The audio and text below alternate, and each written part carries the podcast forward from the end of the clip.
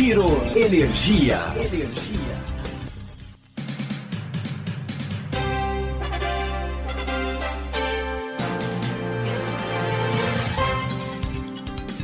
Olá, esse é o Giro Energia, o podcast sobre o setor de energia, patrocinado e desenvolvido pela Econ Energia. Eu sou Roberto Rockman, jornalista que cobre esse setor há duas décadas.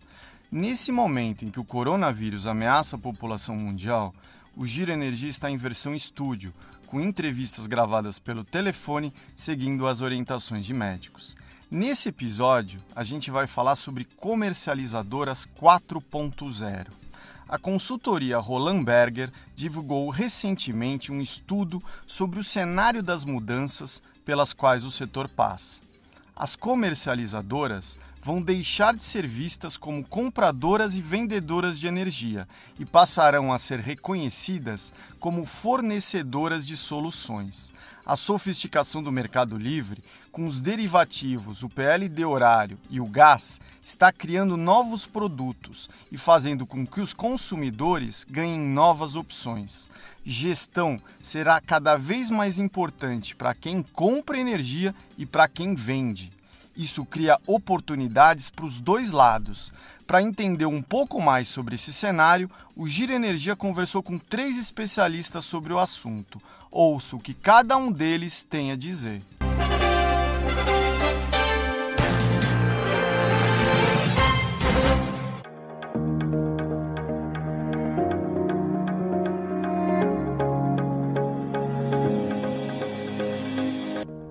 PLD horário, derivativos, certificados de energia renovável, digitalização, busca de redução de preço de energia.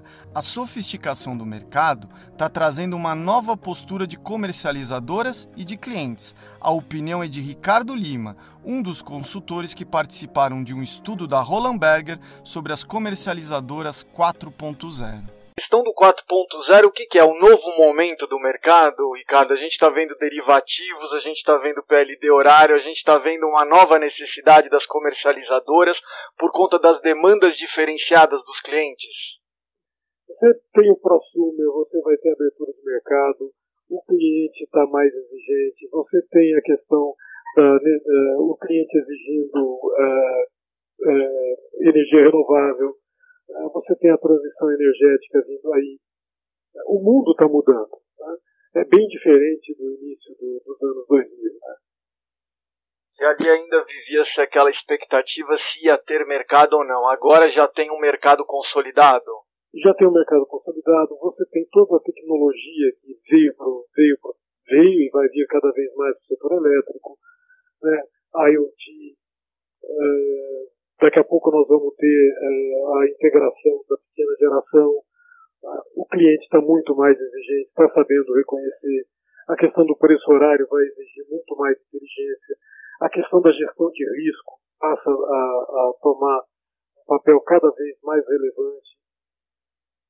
Não é só eu ir lá assinar um contrato de um ano, de três meses, ou de cinco anos e falar, uh, comercializadora, cuide para mim mudou o escopo, né? Mudou o escopo, né?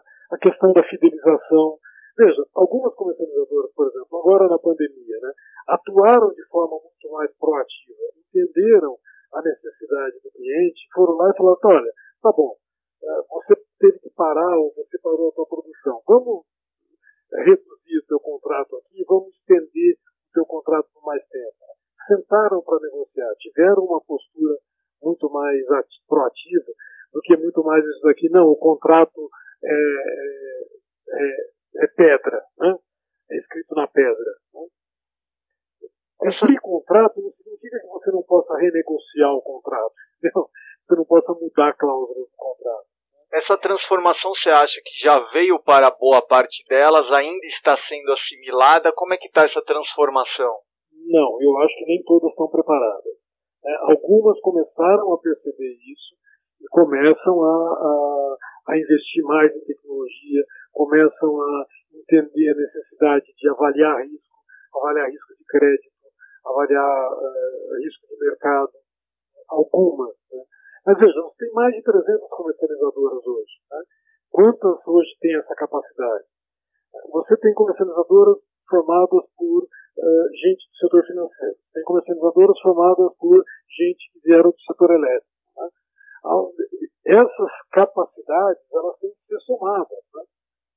Elas não, não são uh, capacidades uh, separadas. É, qual que você vê aí o maior desafio agora com o PLD horário, por exemplo? O PLD horário ele vai mexer em vários vetores, porque ele vai mexer com gestão de risco, ele vai mexer com gestão, gestão de contratos, de, com... gestão de contratos, gestão de portfólio, uh, inteligência, uh, tecnologia. Por exemplo, tecnologia, o que, que vai mudar? Vai ficar ainda mais preciso, as pessoas vão precisar de mais informações, vão ter que gerenciar melhor o conjunto das informações que elas recebem? Exatamente. Inclusive, talvez até tomar decisões sobre, por exemplo, no shopping center, mudar a temperatura é, por, alguns, por alguma, alguns minutos, entendeu? Desligar o ar-condicionado, deixar a temperatura subir 2, 3 graus, porque o preço subiu muito. Então, essa integração tecnologia e gestão de energia, né, é, vinculada com, com o preço, começa a tomar. E comercializadoras ou gestores, né, na verdade não são comercializadores, vão ser gestores é, da utilidade. Né, vão começar a ter isso daí. E vão ter que começar também, pelo que eu estou entendendo, a ter um pé dentro da empresa mesmo, porque hoje tem, eles, são, eles são assessores, consultores, mas vai precisar ter uma gestão ainda mais próxima do cliente, né? Muito mais próxima, uma parceria muito maior. Isso pode ser feito lá dentro pode ser feito via tecnologia. A tecnologia vai assumir um papel cada vez maior. Né? E uh, esse lado, uh, vamos dizer, uh, hardware, software, né?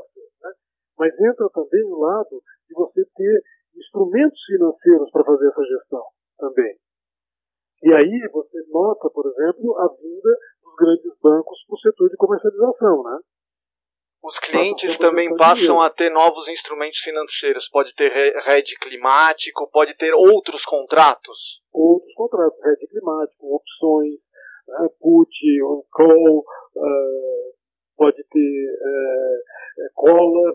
Você pode ter uma série de instrumentos é, que são comuns no mercado de commodities, né, no mercado de bolsa, né, ou no mercado de, de, derivativos e tal, que podem começar a ser aplicados uh, no, no, setor de energia, que já são aplicados, por exemplo. Né, você olha Nord Pool, você olha a NAI, lá fora nos Estados Unidos, né, uhum. nos Estados Unidos, você tem já instrumentos financeiros para fazer a gestão do teu, do teu portfólio de energia. Né? Na verdade, pra, é, é gestão de risco. Agora, isso exige maior é, capacitação, mas outros, outros skills aí né, das comercializadoras.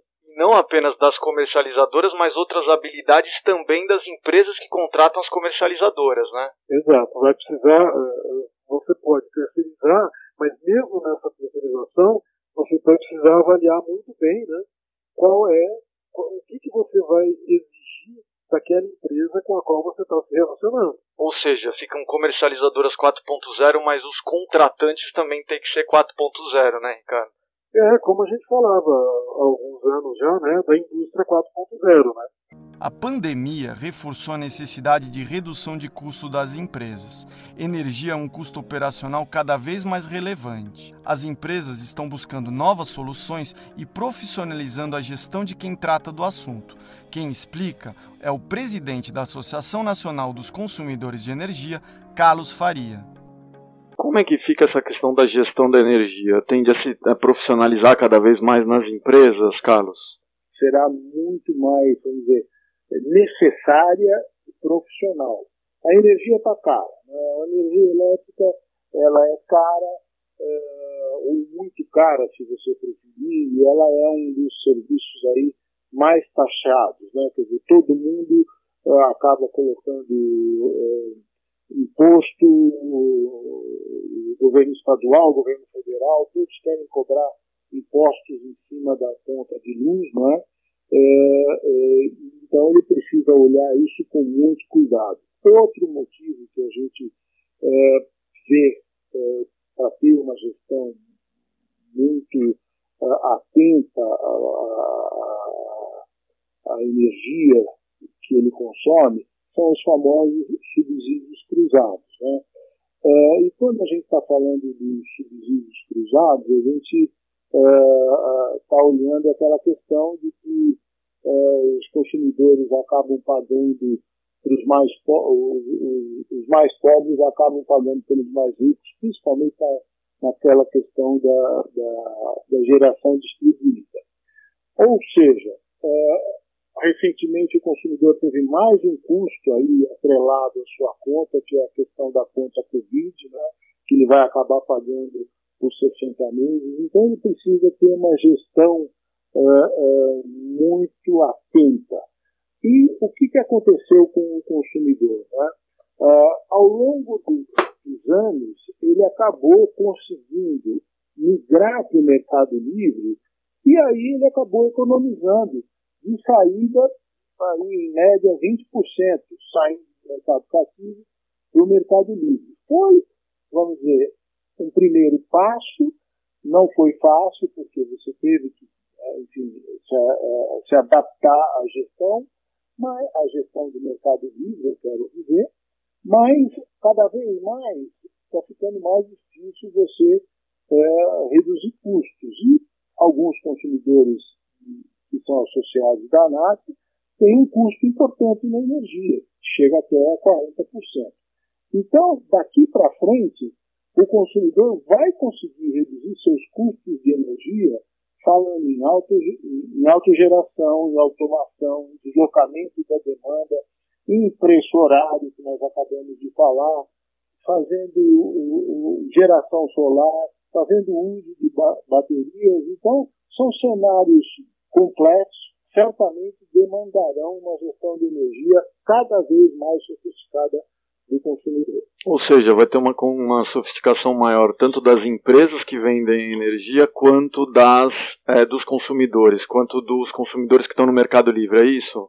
Exatamente. Você precisa exatamente ter isto, porque uh, os produtos que surgirão das empresas, como você chamou, serão produtos que o consumidor vai ter que estar atento e ver aquele que serve, aquele que está adequado à sua operação sobre o que vem de produtos novos no mercado. Eu acho que derivativos de energia vêm para também ajudar o, o consumidor, não é? Porque é, é, o consumidor passa a ter uma flexibilidade maior, passa a ter a possibilidade de é, ter operações é, com valores definidos é, permite negociação de valores entre, entre, entre o, o comprador e o vendedor. É?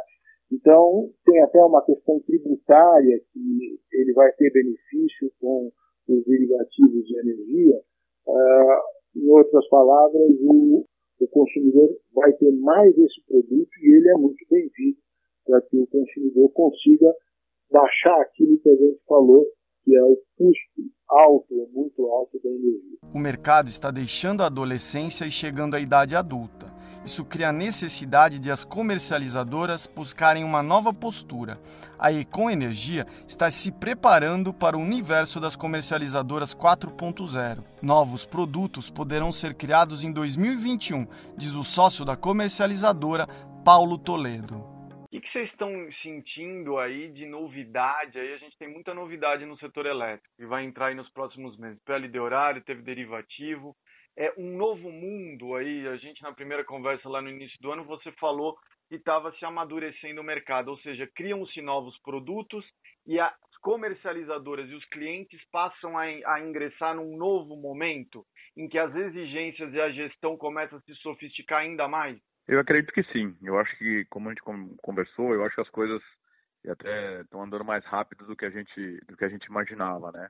Não só pela evolução das medidas que em algum momento elas eram talvez ainda uma dúvida e agora elas estão se, se materializando, né? Estão ficando mais mais claras, mas também muito mais no sentido de, de que a gente está vendo aí que o próprio né, a própria digitalização mais rápida também das empresas, o próprio mercado vai demandar isso.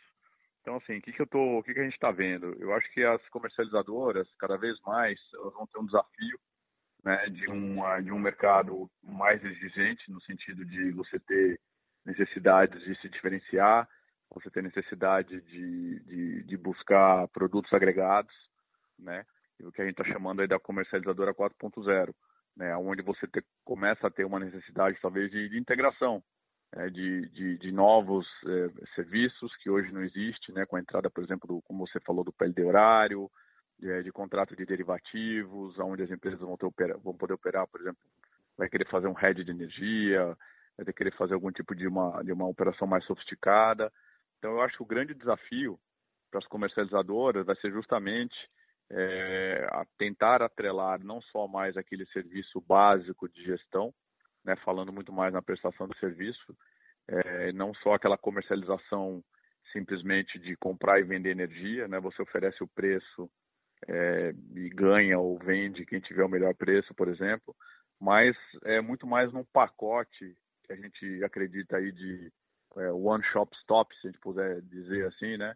Onde a pessoa é, dentro da comercializadora teria acesso aí à, gestão né, com outros produtos, a, uma série de pacotes de produtos e benefícios integrados, o que vai fazer um, uma diferenciação de comercializadora para comercializadora. Eu acho que o mercado puramente simples, é, como a gente opera hoje, é, cada vez mais ele vai ficar é, muito simples, né? Vai ficar cada vez mais vazio e as empresas que não se adaptarem, eu acho que vão acabar ficando para trás. Como é que vocês estão buscando se adaptar?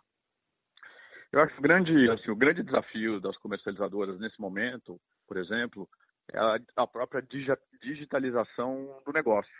É, a gente entende que assim como a compra e venda de energia aí hoje ela vem se digitalizando no sentido de estar tá sendo muito mais comercializada através de, de plataformas eletrônicas, por exemplo, né? É, a própria BBCE, é, a gente, o nosso, o nosso step futuro agora é preparar a empresa para um mercado muito mais digital, né? Onde você traz essa interação digital que hoje ainda é feita pessoalmente, né? Com através de executivos de contas, por exemplo, o atendimento é, presencial, onde você começa a criar produtos digitais, né? Você começa a criar é, essa digitalização no sentido de dessa interação muito mais digital com o cliente, né? para poder preparar a empresa para esse movimento, né, onde você prepara a empresa para esse, para esse novo, é, essa nova gama de produtos e serviços que a gente imagina que, que, que o mercado vai demandar, né, que o próprio cliente vai, vai começar a, a pedir essa sofisticação.